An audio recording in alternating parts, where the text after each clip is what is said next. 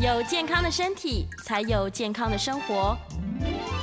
名医安扣专业医师线上听诊，让你与健康零距离。Hello，各位听众朋友，早安！这里是 FM 九八点一九八新闻台，你现在所收听的节目是星期一到星期五早上十一点播出的名医安扣。我是主持人药理诗诗，今天的节目呢，一样在九八新闻台的 YouTube 频道直播中。另外呢，特别的是，我们今天在 Facebook 也正在直播中。所以呢，无论你是从这个 YouTube 还是从 Facebook 两个入口哦，搜寻九八新闻台，就可以找到我们现在正在直播当中的节目哦。在这个聊天室呢，随时可以做线上的互动。但可惜的是，Facebook 的留言诗诗看不到，所以待会广告的时候，我再上去看一看有没有什么提问。欢迎大家两边提问。那我们在半点之后也是开放 coin 的。好，今天要来聊一下这个，好像虽然新冠有一点点在趋缓的趋势，但是我们之前有提过嘛，各种感冒齐发，A 型流感、B 型流感、普通感冒，然后还有很多什么腺病毒啊，各式各样。好，大家都呼吸道出现状况了，而且有些人呢，明明好像好了，又好像没有好。再来就是入冬以来，这个鼻过敏的人又到他们比较艰困的时候了。每当换季或者是湿气不稳定，他进出房间的时候，像现在要冬不冬，要夏不夏，哎，这个奇怪的天气。哎呀，你看我们今天标题下的很耸动哦，莫比卡缺货了，鼻过敏者活不过今年冬天。赶快来邀请今天的来宾，台北医学大学附设医院临床药学组的组长孙国伦孙药师。诗诗早，各位听众大家早。是孙药师，这怎么办？鼻过敏的人 困难了，困难了，很困难啊。基本上就是因为莫比卡这个药品，其实是我们在临床上非常常在使用的一个。呃，就是鼻过敏啊，或者是感冒的时候，鼻子鼻塞或是流鼻水会用的一个药品啊。嗯，那其实因为它里面还有一些就是我们所谓的甲基麻黄素，是啊、呃，那这个原料呢，其实是可以被拿去提炼变成所谓的安非他命毒品的一个原料。啊所以在食药署这边呢，都会很严格的去管制这个成分的药品，它的使用跟一些制造的一些部分，啊。是，是。那所以只要有一呃，就是基本上只要在那个季节交替的时间，然后或者是像刚刚师讲，就是现在冬天这个时间，或者是有一些什么感冒啊大爆发的时间，这个药品用的很凶的时候，它就很容易缺货。缺。对，那基本上其实我们在医院或是在药局，每年到这个时间啊。就是会 遇到这样的状况，就是啊、有时候就是缺货，然后就是没有药可以用，然后呢，那个就好不容易制造出一些来，我们就开始啊给大家用的时候，嗯，可能一个礼拜又没了，马上没了，对，基本上就是一个供不应求的一个状况，没错没错。那所以其实我们也知道病患也很辛苦啦。那其实因为呃所谓的甲基麻黄素这个药品呢，基本上我们是可以拿来做一个所谓的解鼻充血剂，就是我们在鼻塞的时候啊，其实就是我们的黏膜鼻子黏膜肿胀。然后把我们的所谓的呼吸道给堵塞住了，所以造成鼻塞吸不到空气的一个情况。是，那甲基麻黄素这个药品呢，基本上它是可以去让我们的黏膜呢，可以的充血可以减少，然后让我们的鼻腔呢恢复所谓的通畅的一个状况。所以在临床上，我们非常常用在一些呃，就是鼻塞哦过鼻子过敏的一些病人上面，那它的效果也都非常的不错哈。然后呃，从以前的现在就是呃，可以一天吃两次，现在有把延长是比较制造出一个比较长效的。剂型就一天只要吃一次的剂型，比较高剂量的一个剂型哈。嗯。那基本上其实它在我们临床上真的非常常使用了。那它这前身莫比卡的前身就是我们常以前经常听到所谓的曼陀珠，啊、就是所谓的那个康瑞斯啊。是。然后那是，是那个是那个外厂国外厂的那个药品啊。其实它的效果也很像。对它，我们都称它叫曼陀珠了。那其实它的效果也都非常的好。嗯。那不过因为也是因为它那个健保大家被砍到，哎呀，哎呀，然后它就退出台湾市场，然后就是有所谓的莫比卡是接替。那其实莫比卡国产的效果也都非常的好。那不过就是常常会遇到缺货啊，病人没有用药的状况了。那我们也是会对鼻子 啊，就是过敏的患者，就是他们也会非常的担心，他们是不是没有药可以用？对呀，非常担心，而且他们可能会有囤积的这个习性，就发现现在有货了，赶快我就。Hospital shopping 多开一点，囤在家里。基本上莫比卡这家，因为我们刚刚提到它其中的原料是可以被拿去提炼成毒品的，所以基本上它在用量上都有被管控。嗯啊，所以如果呃，就是你要领药的时候，如果你是在在医院药局其实还好，因为我们都一定会拿到处方签。是。那如果你是在外面设药，有时候你拿的量比较大的时候，甚至还会要写一些证明书，要签名呃，就是让让让那个药局知道你的流向在哪里。是。那如果有需要查的时候，他会可以知道说，哎，到底这些。人呢，或者某一个人他到底拿了多少量？嗯啊，那食药署这边也会做一些管制跟一些查询，所以他把它列为所谓的啊，它原料了。我们说原料，还要把它列为所谓的第四级管制的部分。那其实它不是会成瘾的哦。嗯，我们以前成瘾药品的话，就是哎，管制药品有时候说哎，它用多了可能会有些成瘾性的问题。对。那不过呢，它是因为原料的问题，所以可能会导致它会被拿去滥用，或是拿去拿做提炼的部分，所以的部分哈，所以它也被列为管制药。不过。它这个成分在使用上面呢，其实是不会有一些成瘾性的问题的哈，所以基本上就是如果需要使用的病人呢，还是可以就是安心的使用。那如果真的没有药品的话呢，也是会有一些替代的药品可以使用啦。不过就是如果效果没有这么好的话，那就是要看每个人的生理体质而定哦。因为我们说它莫比卡这药品除了解鼻充血剂之外呢，它里面还有一个第二代的所谓的抗组织胺的药品。嗯。那抗组织胺的药品呢，基本上也是我们过敏性鼻炎非常常用到的一个药品哦。是。那抗组织胺的部分呢，就是它可以抑制我们身体的一些过敏的一些反应的一些东西哈，就是呃我们在过敏啊，皮肤痒，或是流鼻水，或者是打喷嚏、眼睛痒，或是眼睛肿、鼻子肿胀这些部分，基本上也是我们的呃身体呢接受到一些外来的过敏源的刺激呢，产生了一些发炎的反应。嗯。哦，那抗组织胺的部分呢，就是可以。啊，这样组织胺的部分呢，在我们体内就是释放出来，就是会造成一些呃过敏的一些反应，像皮肤痒啊，或者是那个鼻子肿胀这些问题哈。那抗组织胺就可以把我们身体里面的组织胺的功的那个特性给它消掉。哦，让它可以减少这些过敏反应的一些发生，哦，所以我们会把这两种成分的药品放在一起，就是可以专门呢对付鼻子过敏的一些病人，他的鼻塞啊、流鼻水的一些问题，哦，让他的一些效果达到比较好的一个状况。嗯，这个我们帮大家整理一下好了。既然说这个抗解鼻充血剂不一定会有货，有时有，有时没有，那大家家长们可能最熟悉的就是刚刚这个药师提到的抗组织胺了。嗯，对，然后他们就问一个问题说，那抗组织胺可以一直吃吗？如果我小孩就是一直鼻子塞住，嗯然后我每天都给他吃，会不会有什么问题呢？嗯、好，那基本上我们刚刚提到，就是过敏性鼻炎啊的部分，基本上它就是你接触到所谓的呃过敏源哦之后，产生后续的一些组织胺的释放啊，或者是鼻子肿胀不舒服啊、流鼻水的反应，嗯、那。当这个症状已经发生的时候呢，我们就只能用一些症状缓解的药品，像我们刚刚提到的解鼻中血剂或者是抗组织胺这类药品，去把它抑制住。嗯，那最好的一些方法呢，其实是让我们的身体呢去减少接触这些过敏源的机会。嗯，好，那减少过敏源的机会呢，就是说你要去先去了解一下自己平常的呃可能诱发自己身体过敏的东西是什么。是是哦，就是我们就可以去检测自己本身的一些过敏的数值，然后它很容易。造成你的过敏的一些反应是什么东西啊？我们可以去医院呢，去验一个所谓的过敏原测试。哦，对对，哦，抽呃很多管线，我记得是三管，非常多项目。对对对，然后就可以知道说，哎，您本身呢是对于哪些东西比较容易过敏？嗯，那台湾的话呢，基本上大部分人都是对于所谓的尘螨的过敏比较严重一点哦。那当你了解你可能会造成的过敏源是什么，那有些人可能对所谓的花粉啊。或者是狗毛、猫毛啊，或者是海鲜啊这些东西过敏的比较严重的状况下，基本上你只要了解你自己的过敏源是什么，尽量去减少接触这些过敏源的机会，就可以减少后续可能会发生过敏的一些呃症状的一些发生。那如果真的发生过敏的部分的话呢，那是不是可以常常使用所谓的抗组织胺哦，或是每天吃啊啊？基本上只要你每天吃的量。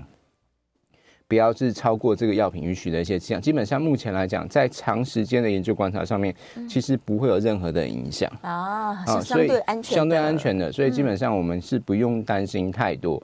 哦。反而是有些人可能怕说啊，我每天吃会不会不舒服，会不会是有一些副作用的状况下，那可能影响到他平常的一些那个正常的作息。像我们知道，呃，过敏的时候最讨厌什么？就是你可能那个睡觉的时候鼻子塞住啊，睡不好啊，然后隔天早上就黑眼圈 很深啊之类的。那这些其实，如果你坚持不用药，那反而导致说，哎，这些症状影响到你正常的作息、休息的状况下的时候，呃，反而会可能会导致你后续的一些更不好的一些状况发生。嗯，所以我们还是会建，就是建议民众是呃。当用药的时候还是要用啦。那如果真的是有一些疑虑的话呢，或是有一些担心说，哎，到底能不能用那么多？嗯，我是每天吃药跟吃饭一样，这样子会不会有问题？哦，是。如果真的有疑虑的话呢，也可以把您的疑问跟医生或是药师来做一些沟通，哦，让您了解说您到底吃的是药是什么。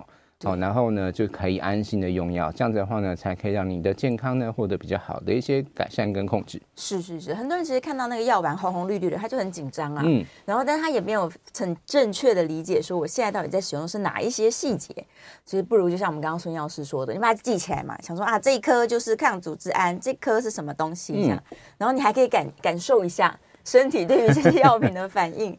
对啊，因为像包包含抗组织胺，其实有一些是刻意让你好睡觉，有一些反而不会影响生活。嗯，没有错。对啊，这部分其实也可以跟药师讨论，或是跟医师讨论。没错。对，那有的家长就会担心说，可能某一些特殊的状况，他会再开到比较重的药，但他也不知道说比较重的这些就是让我不要流鼻涕的药到底是什么。嗯、所以我们现在常用的，除了抗组织胺，除了解鼻鼻充血剂之外，还有什么是有可能会应用在病人身上的吗？好，那在过敏性鼻炎里里面呢，最常用的就是刚刚提到，就是我们的抗组织胺、解鼻充血剂，另外一个呢，就是所谓的类固醇类的鼻喷剂，嗯，啊，就是喷鼻剂啊。那基本上类固醇的鼻喷剂呢，就是我们可以。把类固醇喷在我们的那个鼻腔的黏膜上去改善它的一些发炎反应。是，那我们刚刚提到的，就是说鼻子过敏的黏膜肿胀，基本上就是你鼻子上面的有一些发炎物质的一些造成你的细胞肿胀发炎的一些状况。嗯，那类固醇呢是可以抑制这些发炎反应的一些发生哈，所以基本上就是在呃呃我们说。类固醇鼻喷剂是所谓的平常的保养用的，嗯、哦，就是哦，就是我们每天呢，基本上都会建议病人呢，就是每天都要先都要使用，哦，就是即使你觉得你没鼻子过敏没有很严重，或者今天没有症状，你还是要喷，哦，就是让你的鼻腔的黏膜上面呢，就是有一些类固醇的一些的部分呢，让。真的发炎反应发生的时候呢，它比较不会这么的严重哦，或者是就是让发炎反应的效果可以降低。是哦，如果你真的已经黏膜已经充血了，这时候再喷呢，其实就效果就不会这么的好。所以我们说，呃，就是在那个鼻子呃鼻呃类固醇的鼻黏膜的呃就是鼻腔皮喷剂的部分，通常来讲要用大概一个礼拜左右，连续用使用大概一个礼拜左右，它的效果才会比较好。哦，所以基本上我们还是会建议，就是呃目前来讲啦，在鼻过敏的一个。呃，这常规使用药品里面，就刚刚提到，就是就是我们所谓的解鼻黏膜充血剂、抗组织胺，跟所谓的鼻喷剂的类固醇。是。那这个部分呢，就是有些家长会觉得说啊，那个类固醇是不好啊，不能每天用啊，用久了是不是会那个什么月亮脸、水牛肩啊之类的？哦，那基本上我们要跟家长有一个观念哈，就是我们的喷鼻剂。跟我们之前有提过，就是像是那种吸入剂的类固醇，那基本上它都是在我们局部在作用在局部的一个范围，就是我们 A 说喷鼻子就作用在鼻腔里面，那吸入剂的话是作用在我们的支气管上，减少这些地方的一些发炎反应。其实它能够进入到我们身体体内血液的量是非常的少的，嗯，好，所以我们刚刚提到类固醇的一些副作用，什么它那个。微量的、水溶间，其实它都是属于所谓的呃全身性的一个反应，就是所谓的就是你要吃到就是高剂量啊，然后然后血液里面吸收到很多，这样子才会引起说全身上面的一个些副作用。是，所以基本上在鼻喷剂啊，或者是吸入这些就是局局部的一个类固醇的使用上面，基本上是不会有这些副作用的一些发生的。嗯哦，所以使用上面的话，其实是可以安心的哈，不用去担心说可能用久了会不会有这些副作用的一些发生。是是是，所以家长反而是应该要长期让他使用鼻喷剂，维持稳定状况。嗯，对。好，所以常用的是这一些。那我们刚刚都一直提到说是过敏性鼻炎，但是我感冒的时候也有呼吸道症状，用的都是一样的药吗？嗯。好，那基本上有些人会把感冒啊，或者是过敏性鼻炎有一些搞混的一些状况，嗯，因为其实在一开始感冒状况或者是我们的那个鼻。过敏性鼻炎都会有一些鼻塞啊、流鼻水的一些症状，对，哦，甚至是一些什么咳嗽的一些状况。那基本上他们一开始的时候症状其实很像哈，不过哈，我们有一个最好的判别方式，就是过敏性鼻炎它是过敏所引起的，就是鼻黏膜肿胀，然后流鼻水的状况。所以说呢，它还会伴随着其他的一些过敏症状。嗯，那哪些过敏症状？像是哎，可能眼睛痒。啊，对。哦，然后呢，就是那个一直打喷嚏，嗯，然后呢，就是会觉得眼睛那个不舒服啊，或者是嘴唇有些肿啊，哦，或者是皮肤痒啊这些状况，基本上因为它是过敏所造成的，所以它会有一些过敏比较特有的一些状况，就是所谓的痒。的这个状况，周边、哦、或者是那个眼眼睛开始痒，那个一直抓啊，然后一直揉啊，不舒服这样，或者鼻子一直痒不舒服，一直揉。嗯嗯，那再来的话，它的鼻水的颜色大部分都是清澈的。是。好、哦，然后呢，那感冒的话呢，基本上它还会伴随着其他的一些症状，例如说是它有可能会有那个发烧，嗯，哦，或者是肌肉酸痛啊，或者是其他的呼吸道症状，像是咳嗽，是啊，或者是一些其他的一些那个呃，除了。打喷嚏、鼻塞之外的一些呼吸道，像是咳嗽啊，或者是一些发高烧，然后这样子的一些不舒服的一些状况，或者是喘这样的一些状况，这种话呢，比较会是偏向感冒的一些症状。对对对，那。呃，如果真的不知道的话，也可以回去找医生帮您做一些检查。嗯，那基本上它的用药哈，基本上你一开始感冒或者是鼻那个鼻腔呃，就是鼻过敏的状况，就是它对于我们的治疗都是属于所谓的症状治疗。症状治疗啊，所以说你会说啊，诺比卡在那个感冒病人能不能也是可以用？就是如果感冒你也有鼻塞啊、流鼻水的状况，也是可以用这些，就是所谓的莫比卡这些的那个过敏性鼻炎会用到的药品。啊，不过呢，它比较不会用到，就是我刚刚提到的鼻喷剂啊，啊，就是如果你只是纯粹的感冒的话，就比较不会用到鼻喷剂这类的药品来做使用。是是是。那其实台湾人对于的那个上呼吸道症状，其实过敏的状况非常的多。对呀。所以很多人其实都是过敏的状况，所以它的用药会非常的多，会明显。所以在我们一些。胸腔科的一些呃病人，其实会常常看到，就是每个病人都会拿一些鼻喷剂回去。没错。对，其实过敏就是在台湾，其实你想象到鼻那个过敏的病人的这个量，其实非常非常多，真的太高。那也跟台湾的那个空气比较潮湿有关系啊，因为其实我们的潮湿啊，或者是尘螨啊。哦，在台湾，因为我们其实也是那个，尤其在都市地区了，就是你的家里如果的那个床单那些东西，就是在冬天有一些很比较厚的一些棉被，对，哦，那其实就很多很多会可能会有床那个尘螨的一些状况发生。那台湾人对于尘螨啊，对于一些呃潮湿的一些空气，其实的敏感性都非常高。嗯，哦，那再来就是有些是空污的关系，哦，空气的污染，然后就是有一些有时候你的哎会听到说哎纸爆的状况发生的时候，戴口罩出门，口罩就要戴好。那这些状况呢，其实，在临床我们在临床其实非常常看见了，就是因为这些空气的一些改变，突然的一些季那个季节的一些变化。那像现在刚刚诗诗一开场有提到，就是现在那个天气啊，也时好那个有时候冷啊，然后有时候有时候中午很热，冬天虽然有时候哎，从好像明今天晚上要开始降温，降到十度以下，然后前这两天又是那个有时候中午的高温甚至到二十度，是你的这样子的。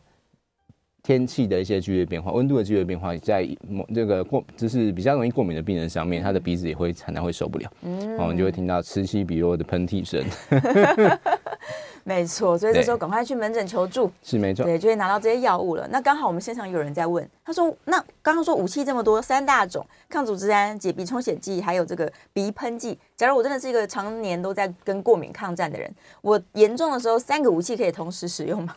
好，那基本上就是如果真的不舒服的状况下，也是可以，就是三种一起用的。嗯，那其实，在市面上也会有其他的一些鼻喷剂啊，像是我们说解鼻黏膜充血剂可以用吃的，嗯，那也是有所谓的。鼻喷剂的类型，那抗组织胺其实也有所谓的鼻喷剂的类型。嗯，那解黏鼻黏膜充血剂跟抗组织胺的鼻喷剂其实都可以，就是在呃应我们说所谓的应急啦，就是在那个很不舒服、鼻子塞很严重的时候，赶快喷一下，它其实可以让我们的鼻腔的黏膜呢，可以有比较快的一些舒缓的一些作用。是，不过要注意的话，就是那种鼻喷剂的那种鼻黏膜充解鼻黏膜充血剂呢，就是不能长期使用，长期用就是不能一，因为它其实是。是一个比较快可以让我们的黏膜可以得到一个缓解的一些药物，不过它有一些后续的一些作用，就是如果它的药效过的时候呢，它的黏膜的肿胀可能会变得更厉害。哇啊，也是所谓我们所谓的就是反弹的一个现象。是是是啊，所以就是我们在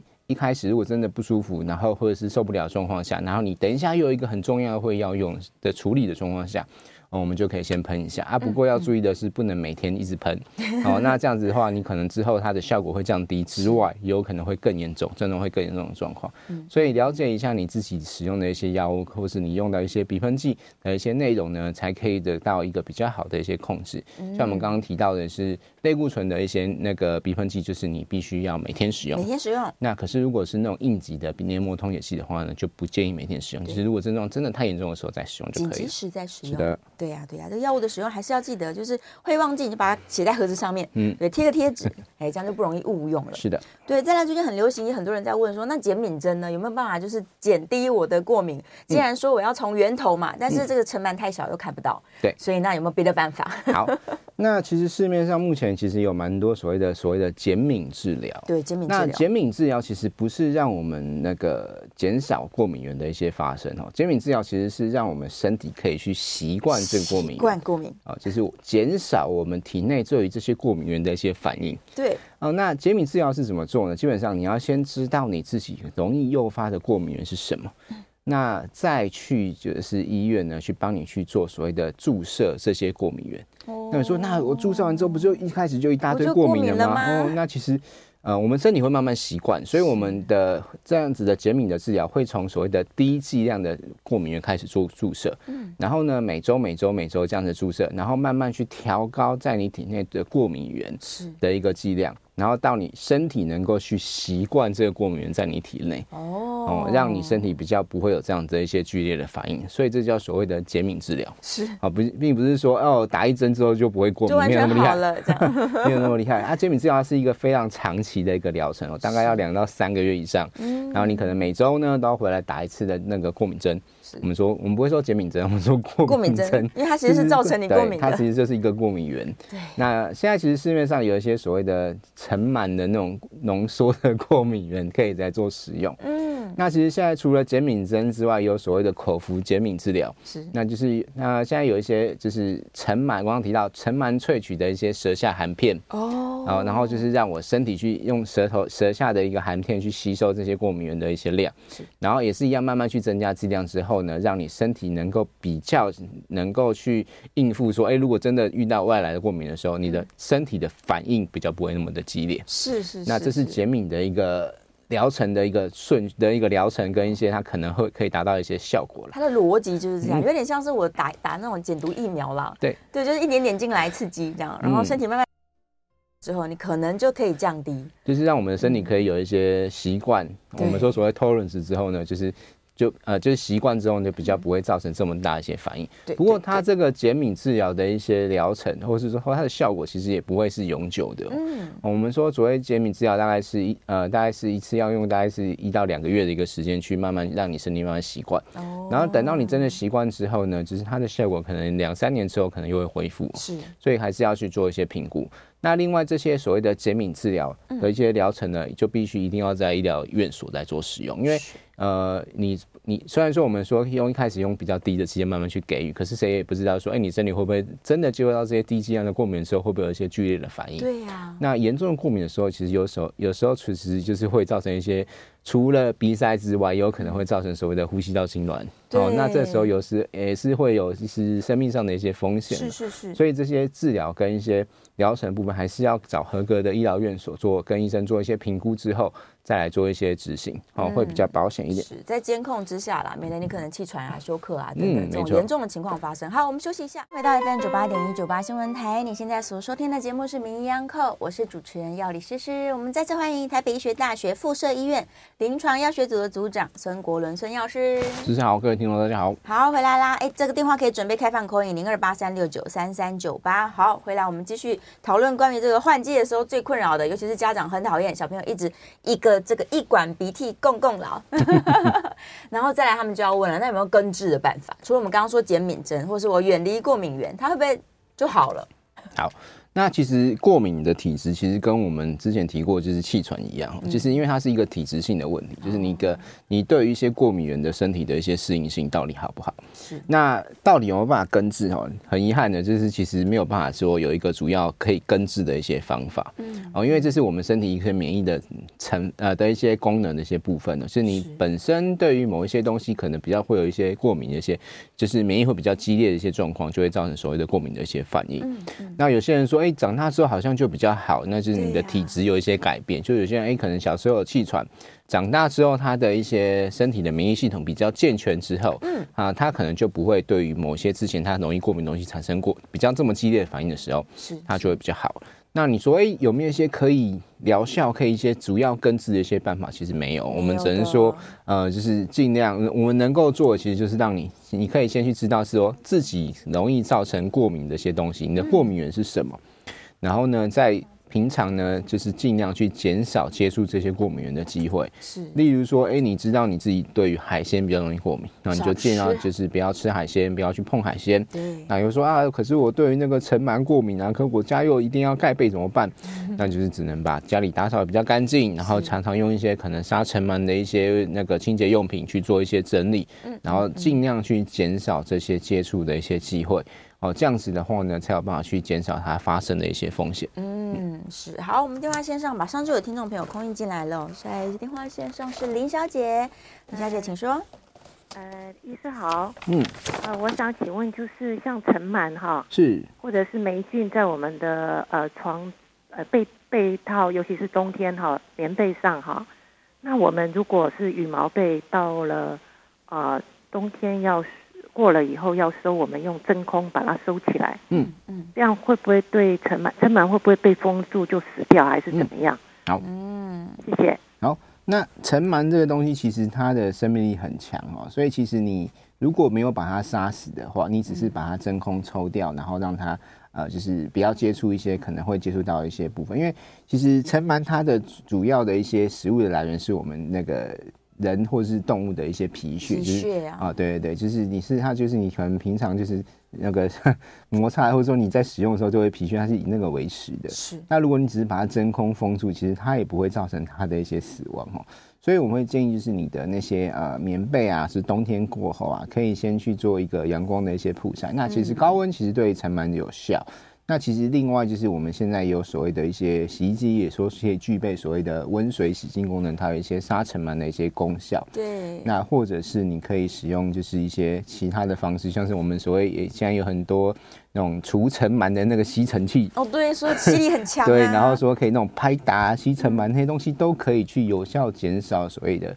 呃，就是棉被物品上面一些尘螨的一些残留了。嗯，那你说是不是可以真的把它杀光？哦，其实我们也没有办法去确认，所以我们可以真的是之后它可以减少，那就是也没有办法直接就是完全的去排除了。是啊。那另外就是你的说，哎，霉霉菌的部分，其实就是要看说，哎，就是不要把这些你说抽真空，就是让它减少一些湿气，这是 OK 的，就是不要让它储存在一个比较潮湿的环境。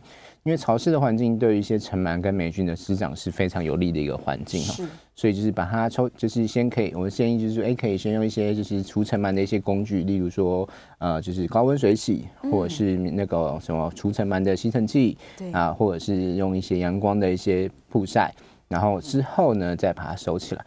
这样子的话呢，就可以减少之后可能会减，就是比较呃，就尘螨的一些增生跟一些滋长的一些部分。嗯。是是是，我自己曾经有一年就是很严重的鼻子一直在过敏，嗯，但我在在此之前是完全没有这件事情的。对，那那时候我就是。非常认真，每天开除湿机、空气清净机，对，就好非常非常多。呃，对对对，其实这也是一个方法。啊、像我家也是那个、嗯呃、那个除湿机开整天的，真的就二十四小时让它运作。房间里面的除湿机是开整天，是小朋友房间里面，然后也是会开空气清净机了。是、嗯，那因为其实呃，就是房子比较小，房间比较小，他住比较多人，其实你要真的说可以整理的非常干净，其实也比较困难。嗯，那我们用其他的一些物理的方式去解决，这样是是是，能够减少它的发生。宠物毛发也是，有的人过敏，有的人还好。对，所以你也。不能说一定宠物就等于过敏，是没错，是去检验，这也去检验了。对呀，像我家自己也是有养小动物，小动物。对 呀，真的真的，所以大家不妨试试看。而且我也有听过，就是养宠物可能就是一个减敏治疗，从小孩子的时候他就接触宠物，他就不容易对毛发过敏。对，因为有一些研究发现说，哎，其实为什么现代人的一些过敏比较严重，到底是因为现在医疗比较好，还是什么状况？对，那其实有一些状况发生，呃，发现说好像。小时候或者是孕妇妈妈，他们之前一开始在接触过敏的状况比较多的状况下，就是让你的习身体跟我们说所谓的减敏的状况很像，是，就让你的身体一开始就习惯有这个物质的反的那个接触的时候，反而那个小朋友长大之后，他发生过敏的机会比较小，对，反而比较小，对，所以有些人说，哎，那个什么小朋友啊，就那个反正就当猪在养嘛，就是那个 不用那么干净没关系啊，好像也是有一点点道理，有一点道理，不干不净吃了没病，对对对，就这样有。有些 有些人就是这样讲说，哎，你从小如果有接触到这些过敏源的状况下，他反而长大之后，对于这些过敏源的那个反应比较不会这么的严重。嗯，那如果你小时候如果就是保护的太好，然后就是接触过敏的机的机会下降，你之后身体到接触到这些陌生的一些外来物质的时候，它的过敏机反而会比较大。对，就是很剧烈了。是的，对啊。好，再来电话线上是陆先生，陆先生请说。两位好，是你好。请问两个问题，一个就是有关利尿剂的，利尿剂里头有使排通呢，它是保甲型，嗯，是不是真的就是需要在蔬果方面少一点？嗯，呃呃，让这个钾的含量哦吸被吸收的少。嗯，那其他的利尿剂里头也有那种对于所谓的这个心脏的。衰竭呢，有帮助的利尿剂哦，嗯，那是不是可以麻烦您在这个部这些部利尿剂的部分呢，以您呃给我们教导一下，有一些新的药或嗯，那另外就是抗凝血剂里头的阿司匹林跟所谓的保酸通啊，嗯，那因为保阿司匹林呢会伤胃嘛，那我要请教您的就是说，事实上也有一些新一代的一些所谓的这个抗凝血剂哦，也是。台大等他们也有在开，那是不是可以麻烦您介绍一下，我们有没有什么更先进的，嗯，甚至自费也 OK 的哦，嗯，的选择取代者，好不好？是是是谢谢。好，好。好，刚刚陆先生提到第一个问题就是所谓的利尿剂的部分。嗯、那利尿剂其实分我们依照它的药理作用，其实分很多种那个形态。那其实我们又把它可以分为两种，就是所谓的保甲型跟排甲型利尿剂。排甲型的。那因为呃保甲型利尿剂的话，它的就是说它的那个使用之后，它的体内的钾离子会比较高，升升高一些。嗯。那排甲型利尿剂的话，就是我们其他常用比较效果比较强的利尿剂的话，它的就是使用之后，它的钾离子会下降。是。那钾离子对我们心脏的一个跳动是非常重要的哈。其实如果你的钾离子太高或是太低呢，都有可能会造成所谓心律不整的一些问题。是，所以在治疗那些心衰竭的病人，其实利尿剂是一个非常常规的一个治疗的一个用药。就是因为我们的所谓的心脏衰竭，就是我们把心脏想象成一个帮浦。嗯。那如果你的水体内的水分如果过多的时候，你那个帮浦的使用量太高的时候，它就比较容易就是哎之后可能会坏掉，就是我们所谓的心脏衰竭。所以呢，利尿剂是在我们常规在治疗所谓的心脏衰竭很常使用的药品，就是我把体内的水分给排掉，让我的水分不要那么多，那我们这个所谓的心脏这个帮浦，它的做工就是它的一些效果就会就效力会比较好一点。是，是。所以说呢，在利呃心脏衰竭病人一定会用到利尿剂。嗯。那不过呢，一开始我们都会所使用所谓的排钾型利尿剂，因为我们刚提到它的效果就是排水的效果会比较好。比较好。那用完用了之后，如果发现您的那个心脏的呃，就是你的血中的钾离子的浓度如果有一些比较降低的状况下，就会加上一个所谓的保甲型利尿剂，让这两个利尿剂呢可以去平衡你体内钾离子的一些浓度，比较不会呃太高或者太低这些状况。那你说，那在使用利尿剂的状况下，是不是不要吃太多那个钾离子含量太高的一些食物啊？基本上我们还是会建议，就是您正常饮食就好，不会去说太。就是剧烈的一些饮食上面的改变，就是说，哎、欸，突然吃一堆的香蕉啊，因为说香蕉价很高，嗯，你正常吃，哎、欸，每天可能就是水果饭或吃一根，那个其实都没有问题，还好，那都没有太大的一些。呃，问题。那基本上你在使用这些利尿剂的部分的话，呃，心脏科医师一定会帮你每每三个月或者每六个月帮你做一次抽血检查了，所以其实不需要太过于担心了。是是是。好，那另外问题是所谓的抗凝血剂的一些部分哦。嗯、那其实抗凝血剂就是我们有其是刚那个陆先生有提到，就是所谓的阿司匹林跟所谓的保酸通，那这两个是属于抗血小板凝结的一些部分。嗯。那阿司匹林会伤胃哈，就是如果阿司匹林如果您有一些肠胃道不舒服的状况下，就是医生会用到所谓的保酸通。是。那其实刚刚有提，陆先有提到所谓的新一代的所谓的抗凝血剂，我们说所谓的呃，就是非哇，就是所谓的那个非那个哇法伦类的啊、呃，就是抗凝血剂，我们所谓 NOAC 这一块啦。那其实这一类就是比较新一代，那它其实就是可以比较有比较好的一些疗效，也比较不会造成一些比较严重的副作用。那到底您的状况会是比较适合使用所谓的抗凝血药，还是所谓的抗血小板药品？是。那这个要取决您的症状而定哈，就是有些人他是作为做了一些所谓的呃，就是支架，支架哦，或是那个呃，就通血管之后，我们会所会需要用到两种以上的就是那个抗血小板剂。是。那这个时候呢，您的选择就是要医生帮您做一些比较您适合的药物。那你也可以跟医生证说明说，哎，刚刚提到的所谓 NOAC 跟抗血小板两两两种药其实是不太一样的哈，就是在适应症上面是不太同的，所以要依照您的症状来做一些使用。那这个部分的话，可能会由您的主治医师帮您做一些判断会有比较好的一些效果。是啊，所以这边部分的话，还是可以跟呃您的主治医师讨论一下，说，哎，您有没有比较好适合的一些药物啊，或者说您可以自费用哪些药品，可以让您得到比较好的一些改善。嗯、哦，其实也不要想说自费的药品一定是比较好的，对，不一定哦，也能够适合您身体状况药品才是最好的药物。嗯，没有错，而且所谓的药物副作用啊，也不是说每一个人百分之一百会发生，没错，对，医生都会非常小心的帮大家监控，所以这部分呢，真的是不用担心，跟医生认真的讨论就可以了。有时候老药不一定不好啊，没错，对，他活到现在，表示还是有一。定的这个这个功效在。是的，好，再来我们电话线上是刘小姐，刘小姐请说。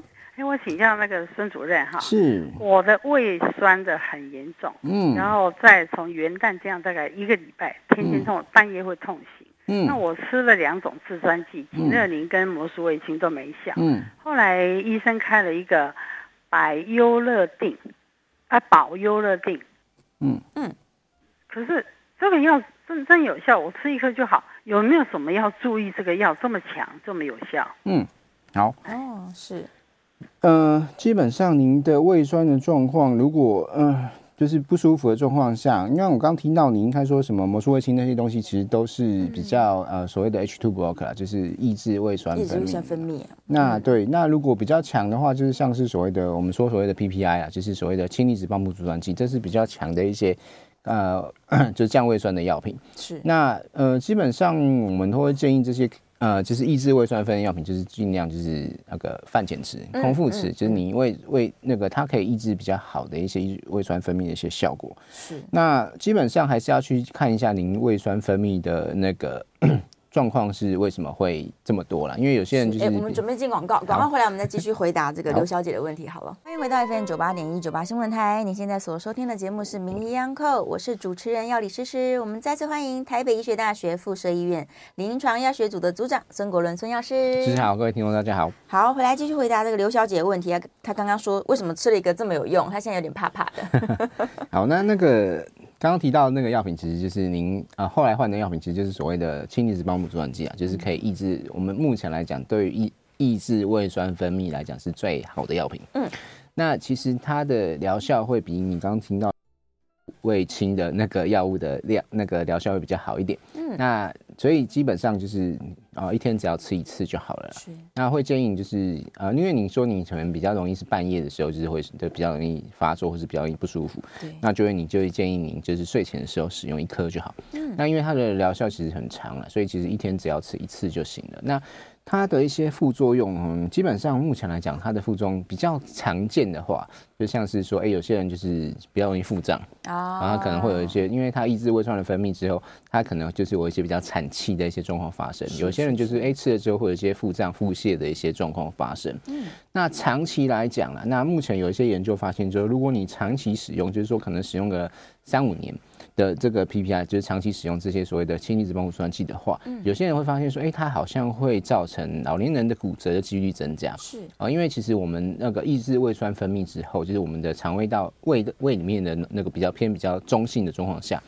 它的一些钙质的吸收就会效果就会变得比较差一点，嗯，所以有人推测是这样子的关系，可能会导致就是老年人他的一些骨折的几率风呃风险增加。是啊，不过目前来讲还没有一个确切的一些定论呐。那如果您的症状治疗的状况好了，那基本上也不用再使用这些药品的话呢，基本也不会产生这样的一些风险呢。不过还是要跟您的主治医师讨论一下，哎，比较容易造成您可能。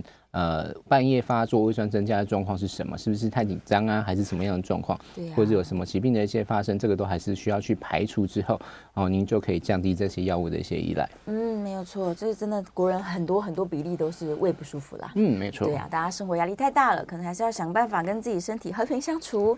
好，来，我们来看线上燕良在问说啊，如果像最近这个一波未平一波又起的各种呼吸道的感染症状，那有没有办法我在居家常备一些药品呢？而且我有点担心，很多人最近出国回来都带了一些复复合式的综合的感冒药，对，这个居家要备吗？好，那因为其实呃，国人其实有非常大的一个囤积药品的一个习惯，对，就是有些药品没吃完就留着，没吃完没有留着，然后到最后一大堆在这边呢。真的，那还是要建议各位，就是呃，如果是一些感冒的一些症状。缓解的药品，你要去留存是没有问题的，嗯、就是你症状缓解的药物是可以留存做使用的。是，不过还是要注意到它的一些效期跟一些保存的一些方式了。嗯，那就是我们还是会建议每年就是那过年前把你家药品全部拿出来大扫除一下。超过效期的、啊，然后看到它明显已经变色的了，是啊、呃，或者是一些就是已经被你压的粉碎的、啊，那就丢掉了，嗯、不要再留了，不要再用。然后呢，你看不出来那是什么药品的也丢了，就不要再用了。对对，那就是我们不担心你就是囤就是吃药了，就怕你吃错药是啊是。那那个有一些药物其实是可以做留存的，那可是有一些就像是一些什么您个人的一些慢性病疾病药品，像是什么高血压、啊。糖尿病啊，或者是一些就是高血脂这些慢性疾病的用药，基本上除非你就是因为你其实每天都会，就是每次都会拿了，所以其实也不用去囤积的太多。对、啊。然后千万也不要把这些慢性病药品给其他人做使用。嗯嗯。哦，那如果你说鼻塞、流鼻水啊，或者是那种发烧普拿疼这些药物，哦是综合感冒药，那如果就是呃。可以留存，然后呢，如果有症状的话，也可以使用。嗯，不过在使用过后，如果症状况没有好转，或者是有比较严重的状况下，还是会建议你去找专业的医生来帮你做一些评估。尤其是这个年末哈，其实没刚刚提到，一开始提到就是最近一堆呼吸道症状的一些疾病。对呀、啊，像像之前的那个病呃，COVID 啊，然后现在的流感，嗯、到还有所谓的所谓的梅将军，是，然后这些呼吸道一些症状药品，其实呃的那些疾病其实非常多种了。那其实。嗯到底你是得了哪些症状，或是哪些疾病？哈，基本上还是请专业医师帮你做一些检查跟一些筛检，这样可以得到比较好的一些照顾的一些模式。没错，没错，而且有一些抗病毒的药，它有这个前期使用效果比较好。对，所以如果你在家一直吃一些综合感冒药，压压压压不住、嗯、啊，最后才说我要来用抗病毒药，有时候为时已晚了。对，对尤其是所以最最近那个流感的症状也是蛮多的了。嗯，我们的流感从去年的年初到今年的年初一整年，对，今年其实比较呃，有人推测跟那个 COVID 就是的那个解放有关，没错，就是去年一整年都在大流行。我们的流感季其实以前呢、啊、都是在春呃，就是春季到冬季的冬季到春季这边会是高峰，大概平均来讲是。每年的十一月到大概一二月左右，最多大概到三四月。嗯嗯。那不过去年是连夏季，就是五六五月以后都在流行。没错。所以其实呃流感的一些状况其实非常的多啦，然后的也疾病的呃那个期程也拉得非常的长。是。那也是要提醒各位，就是如果真的有一些。呃，流感的一些症状或者是一些不舒服的状况下，还是会建议就是好像回去找医生帮您做一些就是抗病毒药品的一些开立。没错。那另外呢，就是我相信家自己家里还有很多的快筛，每个人家里都很多的筛快筛。就是如果你真的有一些呼吸道状况，可以自行先做一些快筛，先排除所谓 COVID 的一些呃感染之后呢，再去做。求诊这样子的话呢，医生也可以先直接先帮你排除掉一些有可能一些症状，再帮你做其他的一些筛检，嗯，这样的话可以得到比较快速的一些治疗。是啊，就像我们今天一开始提到的过敏性鼻炎，其实，在我们认真防疫的期间，我发现这些发作的状况也比较趋缓。对。对，所以洗手啊、戴口罩啊，这些清洁啊，还是很重要。没有错，其实口罩其实可以隔绝一些，就是呃病毒或者是一些过敏源的一些接触了。对，其实我们口罩解脱之后，疾病也跟着来了。没错，没错。所以大家这个，如果说在家里面想说我一个人没关系不戴，那你出去很多人接触的时候，还是。稍微对，对，把这个防疫的观念再拿出来使用一下。嗯，对呀、啊。好，我来看一下我们制作人有很多的问题哦。这刚刚有提到狗狗、猫猫嘛，像抽烟可能也会造成过敏的问题。就是您的，就是因为抽烟其实不是只有所谓的尼古丁，嗯，它燃烧之后也会非常多的一些那个致过敏的一些物质，像是一些焦油啊，或者是燃烧的一些产物。是，其实抽烟也是也是一个很重严重的一些过敏源，而是不不只是抽烟的那个人，嗯嗯，而且是就是旁边的人，他吸收他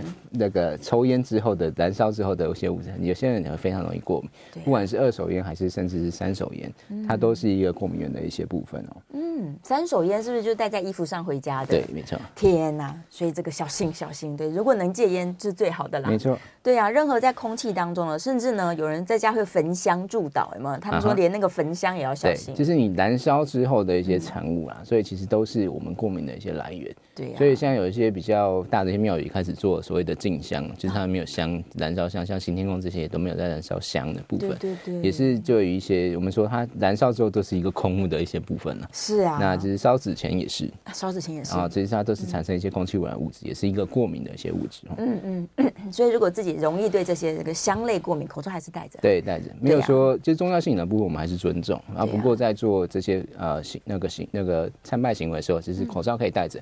嗯可以减少你可能接触到这些过敏物质的一些部分。是是是，那我们今天都一直在讲治疗，如果反过来呢？他明明就是对很多东西过敏，他也不知道，嗯、然后他也长期都不治疗，会不会有什么其他的衍生的风险？好，那过敏性鼻炎它如果都不治疗，会不会有一些并发症的一些状况了？嗯、那基本上就是你可能会有长期的一些呃不舒服，甚至长期的鼻塞。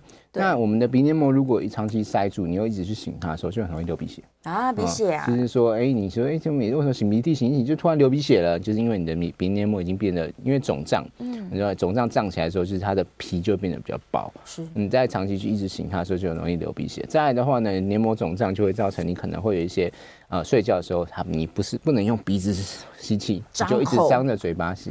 那一直张着嘴巴呼吸的状况下，就有可能会造成一些就是齿颚的一些的一些问题，它的发展的一些问题。像有些人说，一直长期张着嘴，它就那个牙齿的排列或者生长，就会造成一些问题哈，可能就是之后要做一些矫正。